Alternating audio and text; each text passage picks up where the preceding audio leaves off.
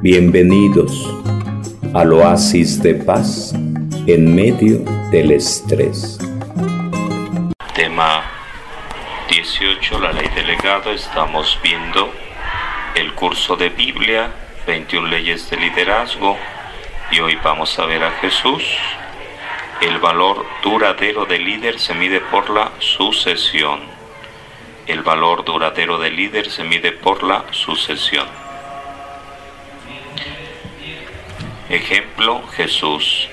El mayor milagro de Jesús no fue realizado mientras caminó sobre esta tierra, fue el resultado de incontables horas dedicadas a la capacitación de sus doce discípulos, hecho lo cual y una vez que partió y los instruyó que fueran y practicaran este mismo arte de preparación y liderazgo el milagro consistió en que esos hombres prácticamente fracasados prosiguieron su milagroso ministerio de tal manera que alcanzaron toda Asia en dos años. Hechos 19:10. Jesús pasó la mayor parte de su tiempo con los doce, no con las masas. Él estaba empeñado en la formación de hombres que dirigirían la iglesia en la siguiente generación hombres en quienes usted y yo no hubiéramos perdido nuestro valioso tiempo. Jesús sabía dónde se encontraría su legado. Su ingenio no se encuentra en sus milagros divinos, ni siquiera en su directo ministerio, se encuentra en su multiplicación deliberada. Anotan en su cuaderno, por favor. Van a poner el nombre de los apóstoles, el nombre de los doce apóstoles, y cuáles eran sus oficios, los apóstoles y oficios, sus trabajos de los apóstoles. Eh, como estaba, no me lo muevas, como estaba, no me lo muevas, por favor, como estaba, no me lo muevas. Los apóstoles, nombre de los apóstoles y sus oficios, sus trabajos. 12 apóstoles, pueden verlo ya en mesa redonda, es para mesa redonda. Entonces el punto es, Jesús está tres años, Jesús está tres años formando a sus apóstoles, 12 discípulos, 12 apóstoles, como 12 eran las tribus de Israel tenía 72 discípulos y pasó la noche en oración para elegir a 12. Los preparó durante tres años y luego los envió. Tres años preparándolos. Tres años preparándolos. A ver si me dicen por ahí a qué se dedicaban los apóstoles, cuáles eran sus oficios, sus trabajos. Por ahí al pescador, ¿qué otro oficio había por ahí? Médico Lucas, ¿sí? ¿Qué otro por ahí? Pescador, eh, recaudador de impuestos. Bueno, entonces la mayoría, sobre todo, pescadores. La mayoría, pescadores. Gente que no tenía una preparación académica sino gente del montón, gente del común. Y es el punto, uno de los puntos claves, como Jesús eligió gente, y lo dirá en, en alguna ocasión, lleno del Espíritu Santo, dirá Jesús, te doy gracias, Señor, del cielo y de la tierra, porque todo esto no lo revelaste a gente súper eh, sabia, sino a la gente sencilla, así te ha parecido bien. Entonces van anotando en su cuadernito cuatro, cuatro cosas que hacía Jesús, cuatro cosas que hacía Jesús fundamentales. Dedicaba tiempo para orar. Cuatro cosas que hacía Jesús. Dedicaba tiempo para orar, para hacer oración. Dos, oración. Dos, tiempo para la evangelización para la predicación de la palabra. Tiempo para, oración oración, evangelización, oración, evangelización, oración, evangelización, formación, formación, y es el punto que vamos a ver hoy, formación amistad, amistad, oración con Dios, evangelización con el pueblo, formación con sus discípulos, amistad sobre todo, ejemplo, con sus amigos de Betania, Marta, María y Lázaro. Entonces la canción será el plantearse cada uno de ustedes en su vida qué tiempo dedicas para la oración, ya será pregunta personal para mesa redonda. ¿Qué tiempo dedicas para la oración? Para tu encuentro con Dios. En tu casa, leyendo la Biblia, acercándote a la a, a misa, a la celebración, al estar al Santísimo. ¿Qué tiempo dedicas para predicar la palabra, para compartirla con los demás? Puede ser que uno diga, pues ni siquiera me sé el Padre Nuestro o persinarme. Bueno, el punto sería acercarse a un grupo para prepararse, para conocer más la palabra de Dios. En este año se, como comunidad se fue de misión a Guerrero, entonces el reto es ese, no únicamente recibiendo, sino compartiendo. Y el otro aspecto que es el punto de hoy, sobre todo, es la preparación. Jesús dedicó tres años para preparar a sus discípulos. Y el punto clave sería el siguiente. Van anotando cuántos años vivió Jesús. Ponen ahí el número. A ver cuántos años vivió Jesús. A ver, levanten la mano los que saben cuántos años vivió Jesús. Bueno, vivió 33. 30 pasó en la vida oculta. 3 en la vida pública, en el apostolado. La canción o el punto clave es que esos 30 años que son ocultos, que son entre comillas insignificantes, que no cuentan, que no valen, son de preparación. Ese es el punto clave. Ese es el punto clave. 30 años preparándose en el silencio, en la escucha del plan de Dios. Y ahora sí, tres años, acción, predicando, sobre todo, formando a sus discípulos, formando la iglesia para enviarlos a predicar al mundo entero. ¿Qué significa eso? Significa que necesitamos más tiempo para prepararnos, para que entonces sí, nuestro apostolado, lo que tengamos que hacer, sea más efectivo. Jesús preparando a sus discípulos tres años y enviándolos. Pero no los envía solitos, los envía con el Espíritu Santo. Pero será fundamental, será fundamental la preparación. Entonces la pregunta será, ¿cómo te preparas para la vida? ¿Cómo te preparas para la vida? Y no me refiero nada más a la escuela. No, no me refiero a la escuela. La primaria, secundaria, prepa, una maestría o X, sino para la vida. ¿Cómo te preparas?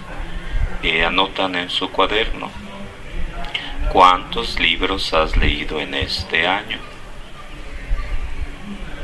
¿Cuántos libros has leído en este mes? ¿Cuántos libros has leído en cinco años últimamente? Por eso digo preparación para la vida. No es preparación para el trabajo que uno tiene, el oficio que uno desarrolla, no. Prepararse para la vida. Y hablo en general, no me refiero únicamente a la Biblia, a la palabra de Dios. Me refiero en general. ¿Cómo te preparas para la vida? ¿Cómo te preparas para la vida? O con otras palabras, ¿cuáles son tus alimentos? Esos alimentos que dice Dios respecto de Elías que le entra la depre. Aliméntate y come. El camino es largo. Anotan ese, esa frase de la Biblia. Aliméntate y come. El camino es largo. La canción y el reto cada uno tendrá que plantearse. ¿De qué tengo que alimentarme? ¿Qué es lo qué alimento es el que más me hace falta? Quizá ya tenga uno el alimento físico, quizá falte alimento intelectual, quizá falte alimento espiritual. Entonces, ¿qué alimento tengo que tomar? ¿Qué alimento es el que me hace falta? Puede ser que le, hace, que le haga falta alguno, algunas vitaminas, algún complemento. Entonces tendrá uno que ver, ir anotando. En el plano físico, ¿qué alimento es el, mi alimento diario. En el plano intelectual, ¿cómo me alimento? En el plano espiritual, ¿cómo me alimento? Áreas concretas. Por eso un ejemplo que, que ponía, en este año, ¿cuántos libros has leído? En este año, ¿cuántos libros has leído? Por eso digo, insisto, insisto, insisto, preparación para la vida. Preparación para la vida. Jesús se preparó 30 años para echarle gas tres añitos, nada más. Pablo apóstol se preparó mucho tiempo, muchos años, desde pequeñito, a los pies, entre otros, del gran maestro Gamaliel. Entonces él, ya veremos en dentro de dos, tres semanas a, Pablo también por ahí. Entonces el reto es ese, la preparación. Jesús preparando a sus discípulos. Y el punto que estaremos remarcando mucho en, este tema es ese. El tiempo que Jesús dedicó a preparar a sus discípulos fue el más efectivo, el, el tiempo mejor empleado. El tiempo mejor empleado. Con otras palabras, traduciéndolo para nosotros, el tiempo que dediquemos para prepararnos será el mejor tiempo que empleemos. Entonces anotan en su cuaderno el tiempo que dediques para prepararte. El tiempo que dediques para prepararte será el mejor tiempo que emplees. Tiempo que dediques para prepararte el tiempo que dediques para prepararte. Y remarco, estamos hablando preparación para la vida. No únicamente que yo soy carpintero para esta área, que yo soy sacerdote esta área, que yo soy yo fui ama de casa, no, para la vida. Para la vida. ¿Cómo me preparo para la vida? Y decía el cuatro puntos en Jesús, dedicando tiempo para la oración, encuentro con Dios, dedicando tiempo para la comunidad, la predicación, la evangelización, sanando enfermos, expulsando demonios, dedicando tiempo para formar a sus discípulos, la preparación, para enviarlos, dedicando tiempo para la amistad, entre otros con sus amigos Marta, María y Lázaro. Entonces, pregunta, otra pregunta. ¿Cómo cultivas tu amistad? ¿Cómo cultivas tu amistad? Sería un poquito ayer. Levante la mano los que asistieron a misa el domingo, a misa, celebración o algo parecido. Invitamos a todos a que se acerquen a misa todos los domingos. Llueve, truene, relampaguea, erupción el volcán. Son bienvenidos. El domingo veíamos un poco a... Vamos a buscar el texto, recuerdan el texto del Hijo Pródigo, creo era Lucas 15, es Lucas 15, para que abren, abran por ahí, busquen Lucas 15, por favor, donde aparecían tres parábolas. Tres parábolas, tres parábolas. La oveja perdida, la moneda extraviada y el hijo pródigo. Lucas 15. Les recomiendo que después en su casita eh, vayan sobre todo subrayando, leyendo y subrayando eh, todo este capítulo, sobre todo, sobre todo en el hijo pródigo, pero todo el, las tres parábolas, oveja perdida, moneda extraviada, hijo pródigo.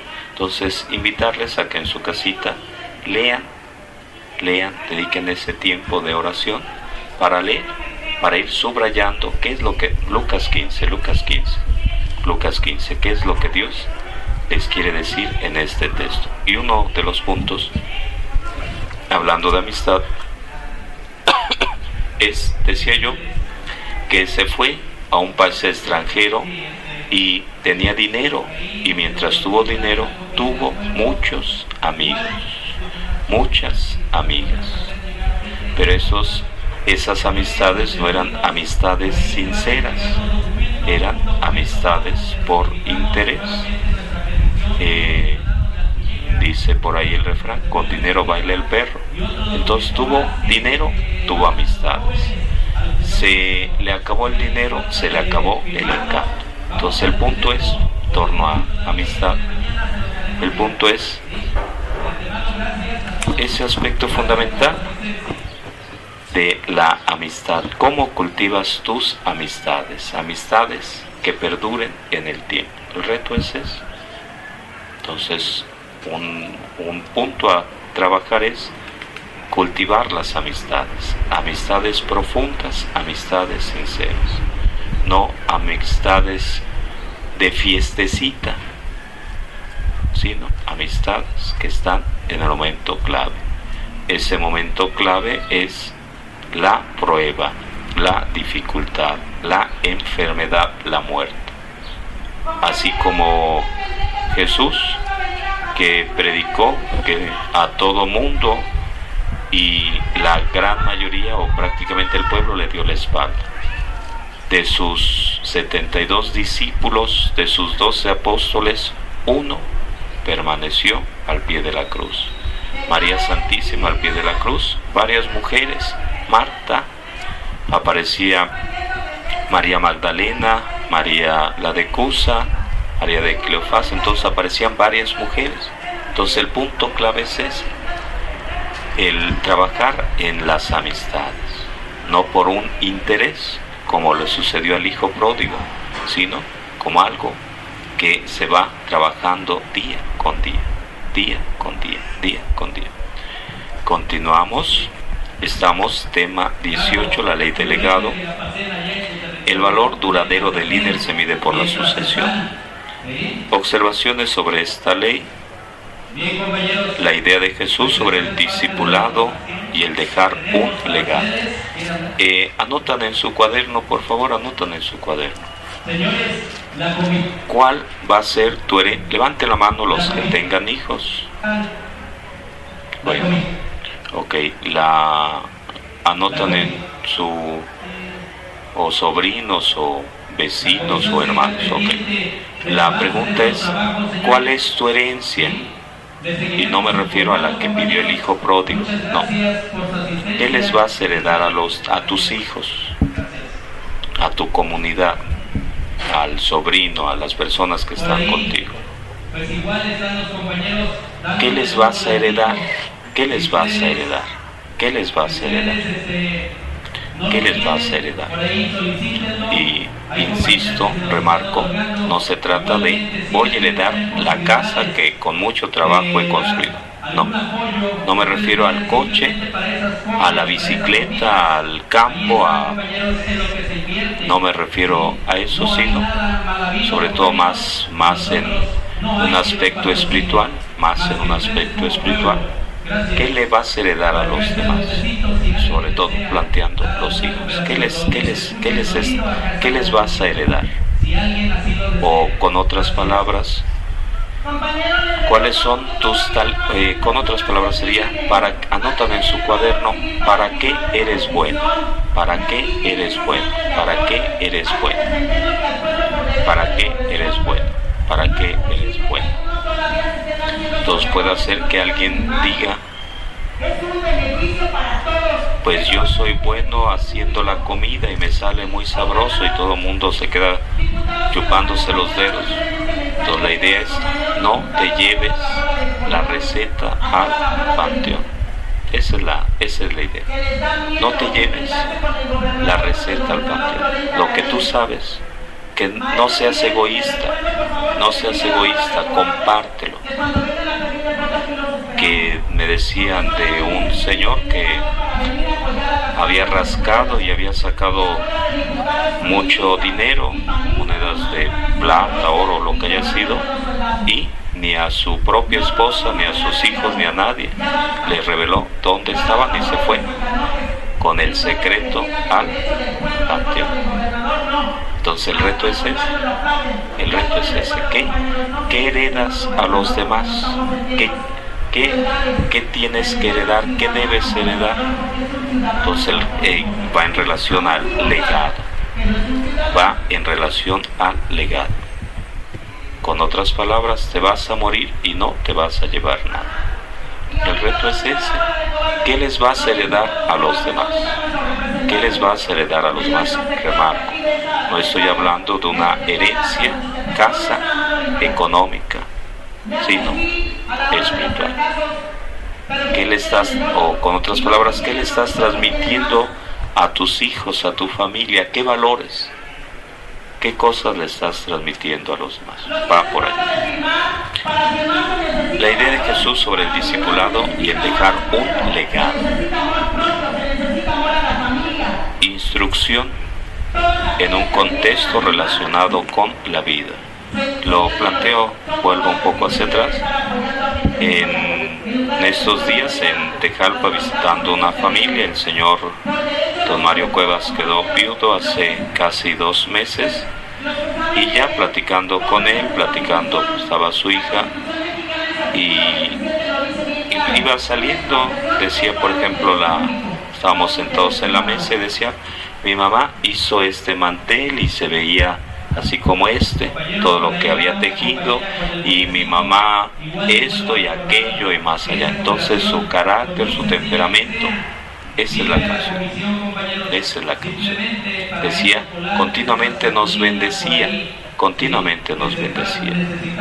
La señora María de Jesús. Entonces, continuamente nos bendecía, era muy noble, era muy noble. Entonces, esa es la herencia.